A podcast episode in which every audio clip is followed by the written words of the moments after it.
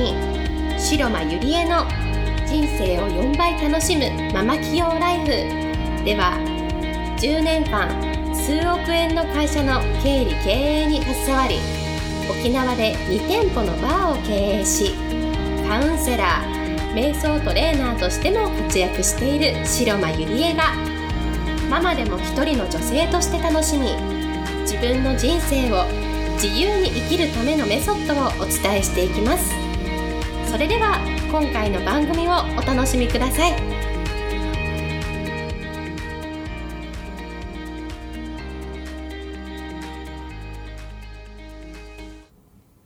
皆さんこんにちは、白間入江です、えー、今日もポッドキャスト始めていきたいと思います。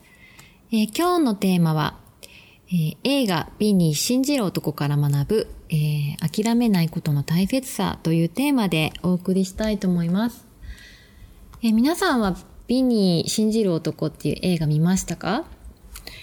えー、私はですね、あの、2、3日前かな、あの、ネット配信で借りて、あの、見たんですね。で、これって実話なんですけれども、なんだろうな、本当に人生で大切なことをすごく教えてくれた映画ですごく感動して泣いちゃったんですよね。うん、なので今日はこのことを皆さんにあのシェアしていきたいなと思います。で、これはどういう映画かっていうと、まあ本当にあった実話なんですけれども、あの、ビニー・パジェンサっていうね、一人のボクサーの映画なんですね。で、このボクサーはですね、本当に実力があるんですけれども、でもなんかうぬぼれ屋で、なんかあと一歩のところでね、あの試合に勝つことができなかったんですね。で、そんな状況の中、まあ、マイク・タイソンのトレーナーを務めたこともあるケビンというトレーナーに出会うんですね。で、その人に、まあ、そのビニーの才能を、こう、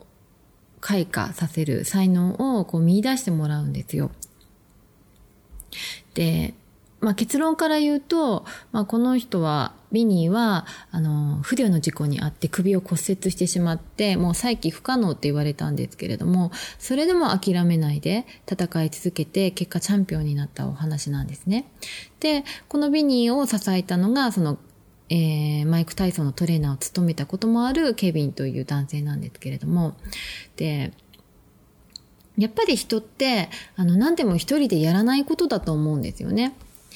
で、多くの人って、うまくいかない人って、何でも本当に自分でやろうとするんですよね。うん。で、私もなんですけれども、昔は本当に何でも自分でやろうとしてたんですよ。でも結局自分でやろうとすると、もう時間も取られて、体力も取られて、エネルギーも取られて、結果あんまり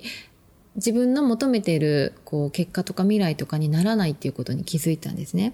で、それからはですね、私は本当に人を信じて、まあ人に任せる。そして、えー、自分のできないっていうことは人に任せて、それから、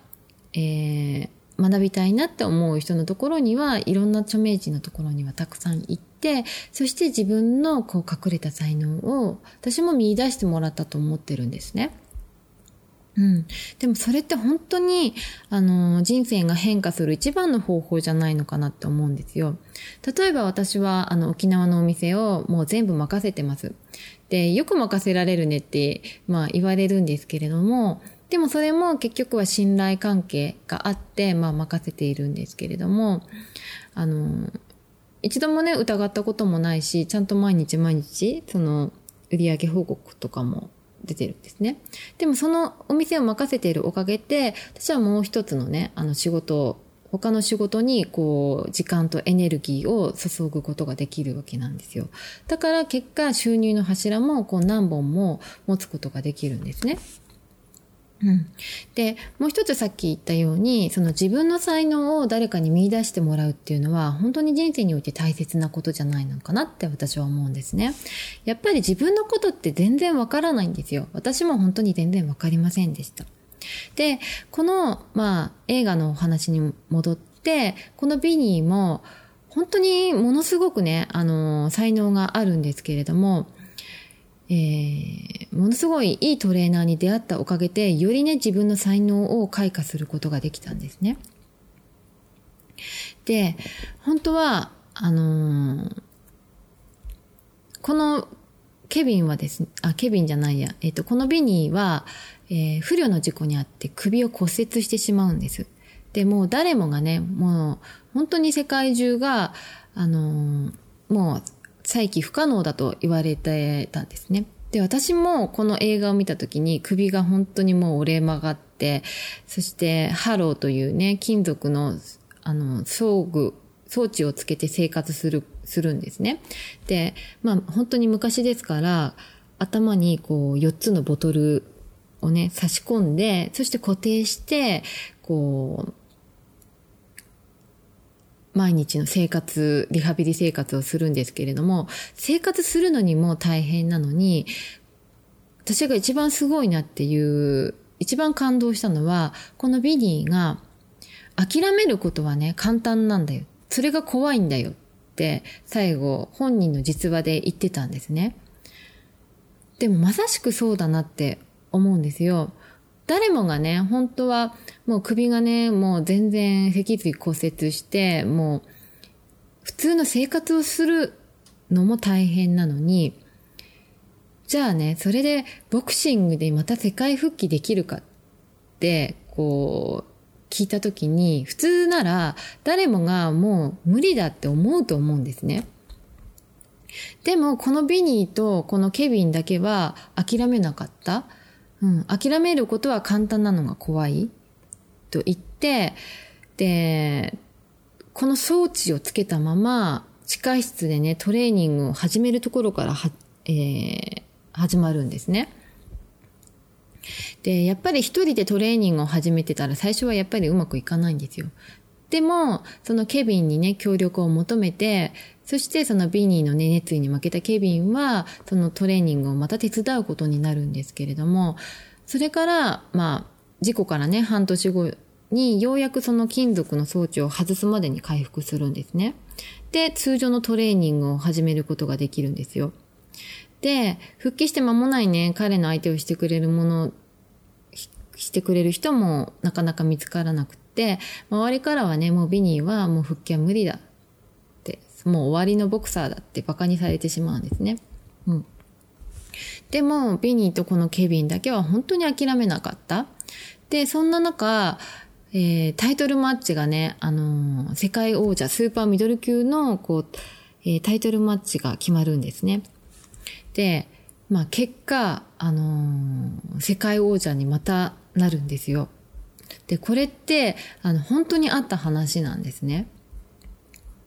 もう首が脊髄損傷して首が折れて、で、装置つけてね、生活も守らな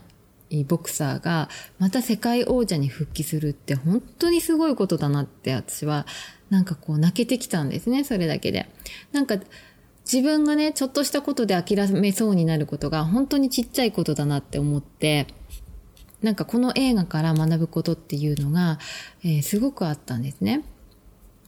で、まあ何より伝えたいことは、やっぱり諦めないことの大切さと、それからもう一つは何でも一人でやろうとせずに、その誰かにこう、応援してもらうこと、誰かに頼むこと、そして自分の才能を見出す人を見つけること、見出してもらう人を見つけること、これがなんか人生において自分の、えーなりたい人生、または自分の未来にね、向かって、こう進むポイントじゃないのかなと思います。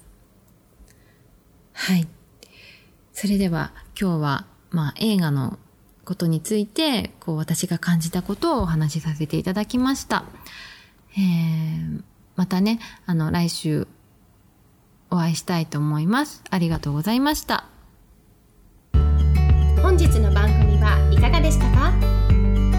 番組では白間ゆりえに聞いてみたいことを募集しています。ご質問は web 検索で「白間ゆりえ」と検索。ブログ内の問い合わせからご質問ください。またこのオフィシャルウェブサイトでは無料メルマガやブログを配信中です。